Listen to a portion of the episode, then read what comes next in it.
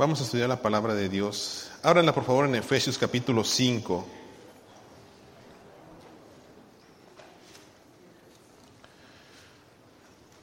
Versículo 15 al 17.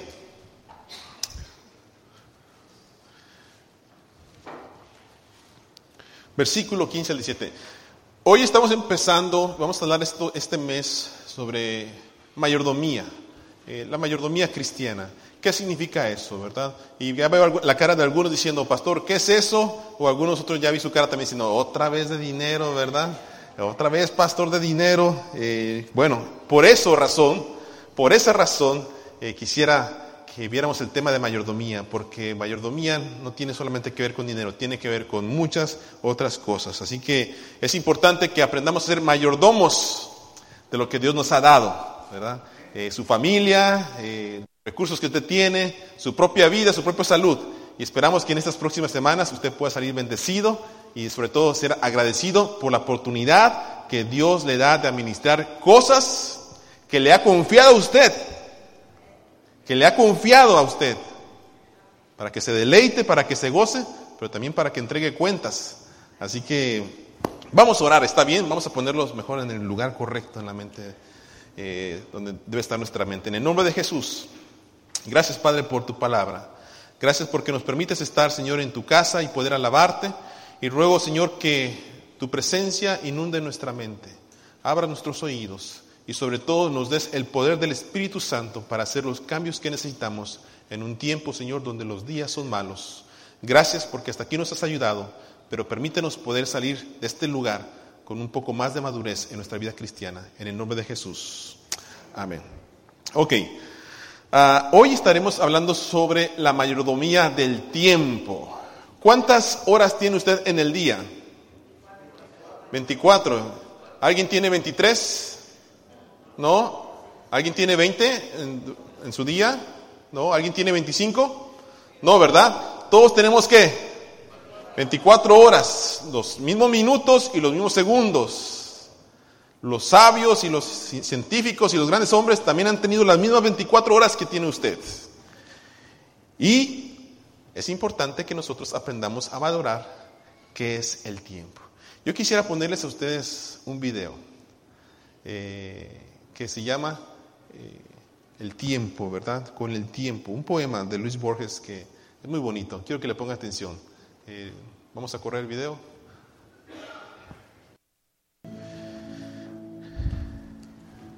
¿Cómo ven? la realidad de la vida, ¿no? La realidad de la vida. Eh, todos llegaremos a darnos cuenta que el tiempo que hemos consumido, el tiempo que nos hemos pasado en diferentes cosas, eh, nos daremos cuenta si vale la pena o no. Pero aunque el final de este video es un poco triste, ¿verdad? Eh, que nos refleja también la realidad, gracias a Dios porque podemos examinar nuestra vida en la luz de la palabra. Y hoy, hermanos, hoy somos producto del tiempo que invertimos ayer. Hoy somos producto del tiempo que invertimos ayer. Pero gracias al Espíritu Santo que tenemos, ¿verdad?, el día de hoy, que nos ayuda a ser sabios y no necios. Así que vamos a leer el versículo que eh, tenemos para el día de hoy. Efesios 5, 15 a 17, todos juntos, dice así. Mirad pues con diligencia cómo andéis, no como necios, sino como sabios, aprovechando bien el tiempo, porque los días son malos. Por tanto, no seáis insensatos, sino entendidos de cual sea la voluntad de Dios. ¿Le gusta a usted lo que ha cosechado el día de hoy? ¿Le gusta a usted lo que ha cosechado el día de hoy? Lo que usted está cosechando el día de hoy es lo que usted ha sembrado con su tiempo en el pasado. Es lo que usted está cosechando el día de hoy. ¿Le gusta o no le gusta? Y si no le gusta, pues le quiero invitar a que entonces hoy siembre diferente para que mañana usted pueda cosechar cosas que le van a hacer una mejor persona, un mejor cristiano, un mejor ciudadano, un mejor hermano en Cristo. Como cristianos, hermanos, tenemos que aprender a tener en mente la mayordomía que el Señor nos ha dejado en nuestra vida. Hay una placa que dice, posiblemente usted la ha visto por ahí, lo que usted tiene, no sé si está en pantalla, lo que usted tiene es un regalo de Dios para usted. Lo que haga con lo que tiene es su regalo para Dios. ¿Lo había escuchado por ahí esta frase? Lo que usted tiene es un regalo de Dios para usted. Lo que haga con lo que tiene es su regalo para Dios. Lo que hago con lo que Dios me ha dado esa es una buena definición de mayordomía. Lo que hago con lo que Dios me ha dado. Un mayordomo es un administrador. En la Biblia, el administrador es aquel que está encargado de una casa donde el dueño posiblemente está de viaje. Y mi mayordomía es entonces la administración de lo que ese dueño me ha entregado a mí. ¿Qué es lo que le ha entregado a usted el Señor?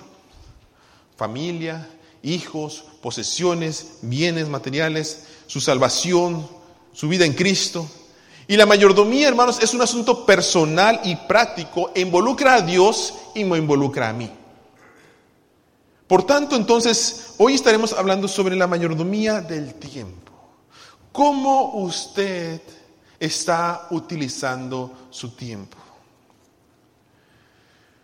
Debo hacer esta pregunta. ¿Cuánto usted pagaría por un día más de vida? Si usted sabe que hoy es su último día en esta tierra, ¿cuánto usted pagaría porque le dieran un día más de vida? ¿Cuánto? ¿Un millón de dólares? ¿Dos millones de dólares? Pastor, ni los tengo.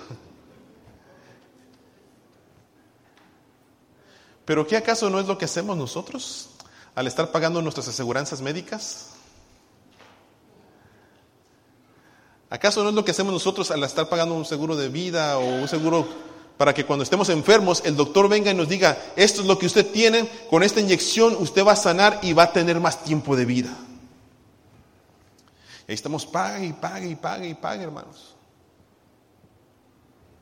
¿Cuánto hemos pagado a través de todos los años? Y ni aún así podemos asegurar que mañana tendremos la vida. Entonces la palabra de Dios en el versículo 15, hermanos, nos está invitando a examinar y mirar con diligencia cómo andamos. Dice el versículo 15, todos juntos, mirad pues con diligencia cómo andéis, no como necios, sino como sabios. La primera invitación, mirad cómo estás. Presta atención, fíjate, ten cuidado. ¿Qué estás haciendo al respecto? Una invitación que nos invita a examinar nuestra propia vida. Ahora, este pasaje, versículo 15, viene atado a lo que está diciendo los versículos atrás. Y miren el versículo 3, por favor. Miren el versículo 3. Se los voy a leer una versión bien interesante. ¿no? Miren lo que están haciendo, examinen sus vidas, dice el versículo 15. ¿Por qué? Porque ustedes son parte del pueblo de Dios.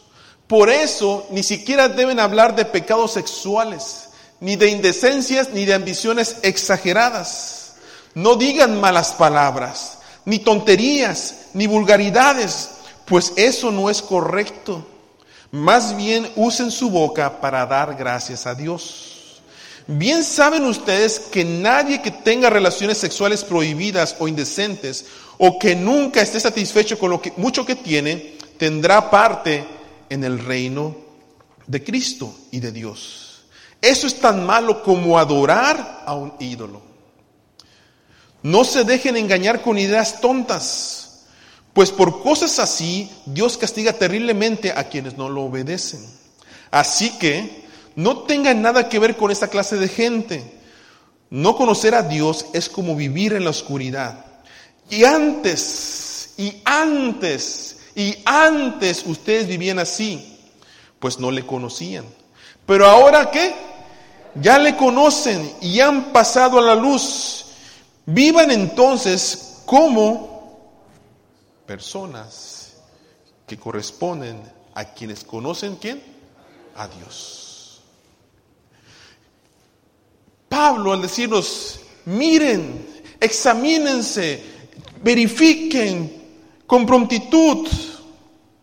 Nos llama a recordarnos, hermanos, que debemos examinar constantemente nuestro comportamiento, nuestra vida de santidad, y con la ayuda del Señor hacer los cambios necesarios. Mirar con diligencia. El cristiano debe ser bien cuidadoso y sensato en su comportamiento. Me acuerdo bien cuando mi profesor me decía, el cristiano no solamente se conoce por sus acciones, sino también por sus reacciones. Y eso es cierto.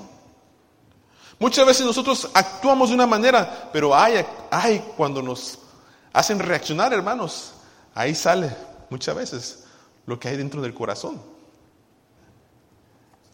La vida santa, hermanos, escúcheme por favor, la vida santa requiere inteligencia, responsabilidad, prudencia y sensibilidad. Yo hablaba con alguien esta semana y le decía, a predicar le decía, ¿crees en Dios? Me decía, sí. ¿Crees en Cristo? Sí. Qué bueno, le dije. Pero creer implica responsabilidad. Y si yo digo que creo, entonces tengo que vivir como la palabra de Dios me está diciendo que debo de vivir. Porque si yo digo que creo pero no vivo, realmente no creo. No creo en Dios. Por eso dice Pablo, no seas necio. No seas necio. ¿Sabe una cosa, hermano? Al necio no le importa la vida. Al necio no le importa la vida. No le importa si se muere mañana. El necio, ¿verdad? Con su comportamiento niega a Dios. Su vida necia, no diligente, no esforzada, es una forma de negar a Dios. Y por eso la, la, palabra de Dios, hablar de mayordomía en este día y examinar nuestro tiempo, cómo lo estamos invirtiendo, es para ver si no estamos siendo necios con lo que Dios nos ha dado. Y una de esas es el tiempo el tiempo. La Biblia dice, al que sabe hacer lo bueno y no lo hace, le es qué? Pecado. Le es pecado. El día de ayer, mientras que preparaba el mensaje, se me ocurrió saber si el teléfono que tenemos tiene una manera de saber cuánto tiempo pasamos allí. Y me puse a hacer Google y me di cuenta que sí, por lo menos el teléfono de Apple tiene una forma de saber cuánto tiempo usted utiliza en cada aplicación. Y al estar examinando, hermanos, me llevé una gran sorpresa. Me llevé una gran sorpresa.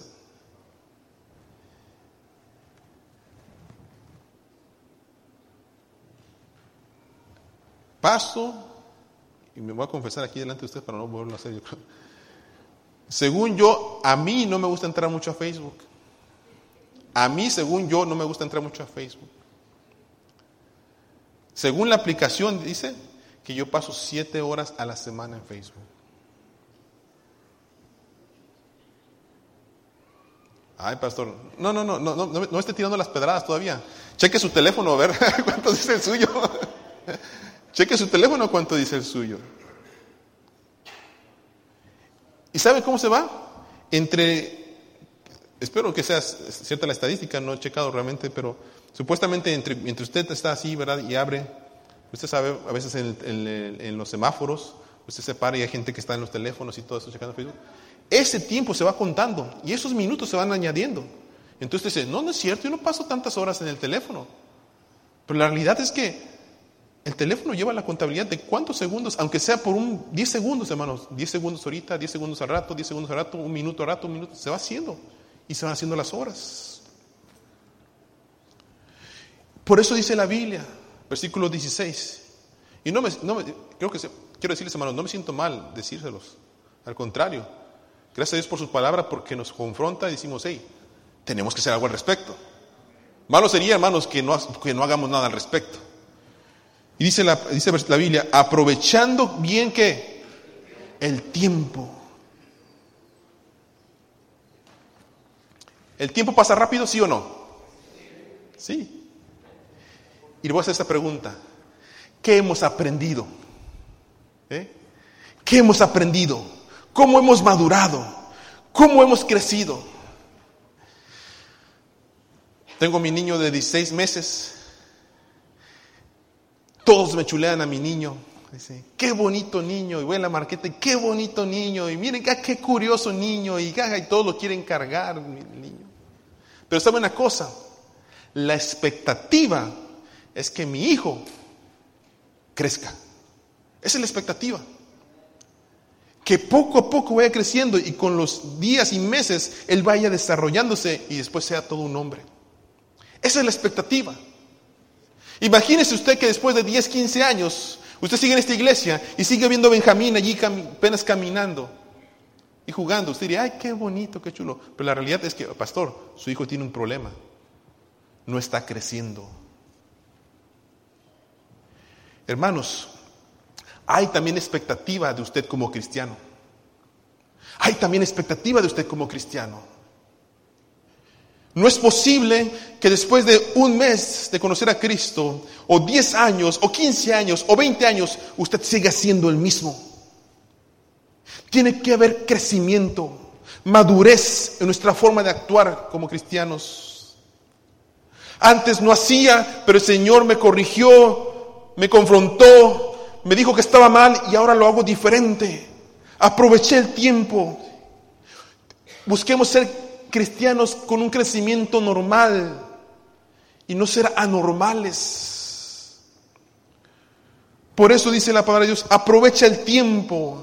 Aprovechar el tiempo es vivir una forma sabia, es tomar decisiones saludables que nos hagan mejores cristianos, mejores personas. Y dice la Biblia, ¿por qué razón? Porque los días que son malos. Hermanos, todos nos hemos quejado de Facebook. Interesantemente saludo a las personas que están en Facebook, me están transmitiendo ahorita en Facebook. Dios bendiga, hermanos.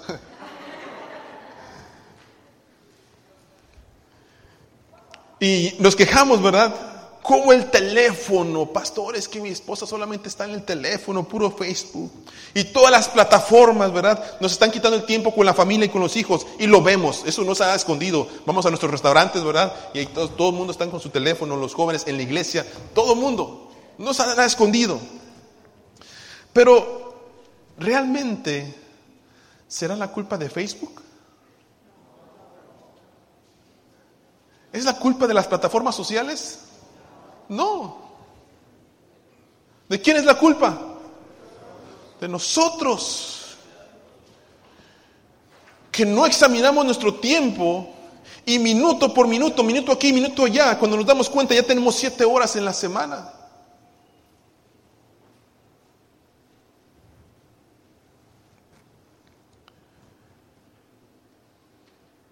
Es importante, hermanos, que examinemos cómo usamos nuestro tiempo, que lo miremos y aprovechemos el tiempo de una manera mejor, aprovechando bien el tiempo porque los días son malos. Y la única forma de contrarrestar cada tentación que nos viene durante el día es ser sabios. Y la única manera de ser sabios es tener una relación personal con Jesucristo. La Biblia dice que el temor a Jehová es el principio de la sabiduría. Y la Biblia dice, mira tu tiempo, cómo lo estás gastando, sé diligente, examínalo, no seas necio, sé sabio.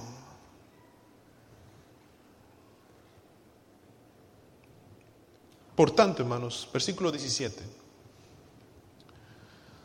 Todos juntos dice, por tanto, no seáis insensatos, sino entendidos de cuál sea la voluntad del Señor. Hermanos, ¿por qué nosotros debemos examinar nuestro tiempo? No hay mayor gozo para el cristiano que hacer la voluntad de Dios. Hermanos, no hay mayor gozo que hacer la voluntad de Dios. Hablando con la familia Ramírez, veíamos unos versículos y hablábamos un pasaje en Apocalipsis, no lo tengo en la mano, pero hablaba de cómo es que los vestidos de blancos les sirven a Dios. Y los vestidos de blancos son aquellos redimidos por la sangre de Cristo. Apocalipsis 7, Apocalipsis 7. Y, y servimos a Cristo día y noche. Y yo le decía a la familia, no encuentro mayor satisfacción de recordar a nuestro hermano Bartolo sirviendo a Cristo en esta iglesia. Él se gozaba cantando en el coro, estando en las actividades de los ministerios y cuando podía dar, él daba. Y se gozaba sirviendo. Entonces su hija comienza a llorar y dice, ¿cómo me da gusto y alegría saber que mi papá está haciendo lo que hacía aquí en la tierra, pero ahora, lo hace en el cielo, sirviendo a Cristo? Y es que no hay mayor gozo, hermanos, para el cristiano que hacer la voluntad de Dios. Dice la Biblia que todos seremos juzgados por nuestras obras. Dice la Biblia también que nuestro nombre se escribe en el libro de la vida. Y yo me pongo a imaginar cuando estemos allí en el cielo y usted le digan, pasa por favor, y se presente delante de Dios. ¿Cuál es tu nombre? Carlos Rodrigo Peña de la Cruz. Búscalo por favor. Y diga el ángel, ¿verdad? Señor, aquí está su nombre en el libro de la vida y escuchar las palabras del Dios Padre Todopoderoso. Bien, buen siervo y fiel. Bien, buen siervo y fiel. Sobre poco has sido fiel. Entra en el gozo de tu Señor. Bueno, qué bonito es eso. Pero creo que nadie queremos escuchar, ¿verdad? De parte de Dios que nos diga, apártate de mí. Maldito, yo no te conozco al infierno preparado para el diablo y sus ángeles. Pero el Señor, cuando yo hice, cuando yo saqué en tu nombre demonios, cuando yo serví, cuando fui a la cárcel, yo no te conozco. Yo no te conozco. Y es que la realidad, hermanos, es que no podemos engañar a Dios. Él sabe cómo estamos utilizando nuestro tiempo y si estamos haciendo su voluntad. Si usted es sabio, hermanos, si usted se considera una persona sabia, conocerá y hará la voluntad de Dios. El necio no conoce la voluntad de Dios. Yo quisiera hacer la pregunta a usted. ¿Cuál es la voluntad de Dios para su vida? ¿Cuál es la voluntad de Dios para su vida? ¿Usted sabe cuál es? ¿Sí la sabe o no la sabe? voy a ser, voy a ser honesto con usted. Si usted no la sabe, posiblemente es porque anda como necio.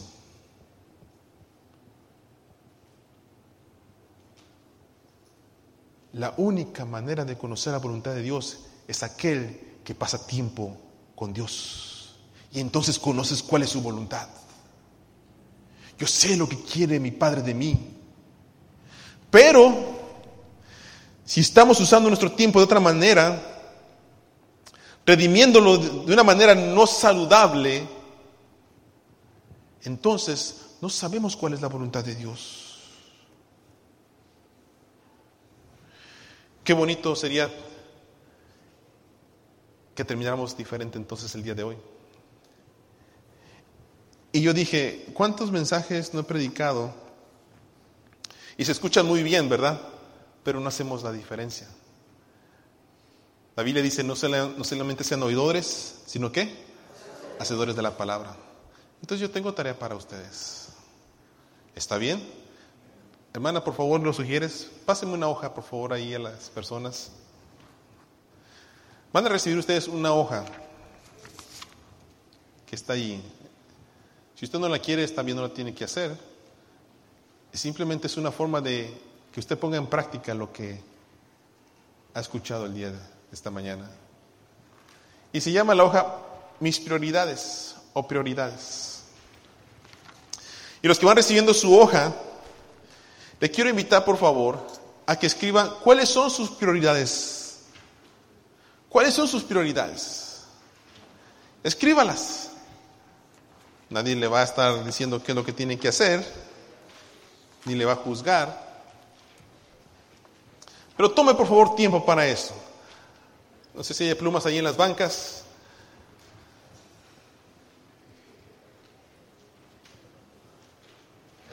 ¿Cuáles son sus prioridades? ¿Alguien más ocupa hojas? Aquí enfrente, por favor.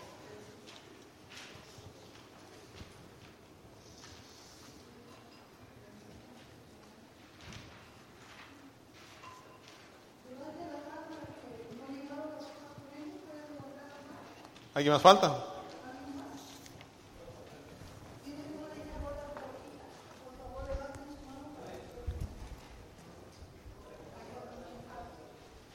Ok, escriban hermanos, escriban. ¿Cuáles son sus prioridades? Escríbalas. Escríbala porque vamos a terminar con oración. Ese es nuestro deseo, que el Señor nos ayude a hacer las cosas diferentes.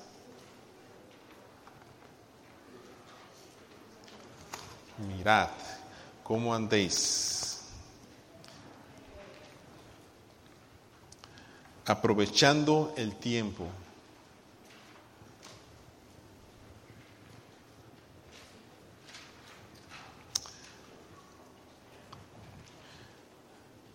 Prioridades, mi Dios, lectura de la palabra, oración, mi familia, mi salud. Escribe sus prioridades. Y la siguiente parte, hermanos, esto lo van a hacer en casa, pero quería que lo llevaran por lo menos escrito en papel. La siguiente parte, si usted se fija al, al lado derecho, hay una parte que dice tiempo y tiene una rayita divisoria.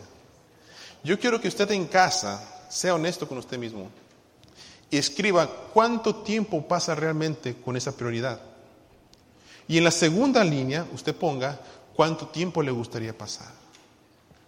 Realmente cuánto tiempo le gustaría pasar. Un ejemplo, si usted dice, mis prioridades son mis hijos. Una de mis prioridades son mis hijos.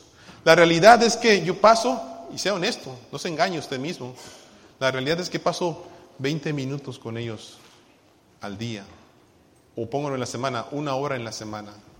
Y a mí me gustaría pasar, la siguiente rayita le pongo una hora por día por lo menos. Usted dice, mi prioridad es leer mi Biblia. Su realidad es que lee su Biblia cinco minutos diarios. Si le va bien, ¿verdad? Pero yo quisiera leer mi Biblia 20 minutos diarios o 30 minutos diarios. Y examine su tiempo. Y entonces, después, usted va a hacer los cambios que sean necesarios, hermanos. Porque si decimos que son nuestras prioridades, entonces ¿qué? Deben tomar el lugar que les corresponde. Si no es nuestra prioridad, hermano, entonces no se engañe Póngale ahí, mi prioridad es Facebook. Mi prioridad es la doctora Polo. Mi prioridad, ¿verdad? Es el fútbol. Mi prioridad, y me encanta pasar tiempo con él. No se engañéis. Sean sabios. ¿Terminaron?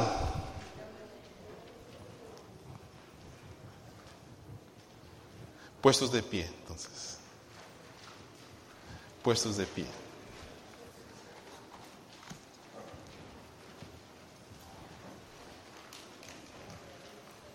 Tome su papel en la mano y vamos a orar.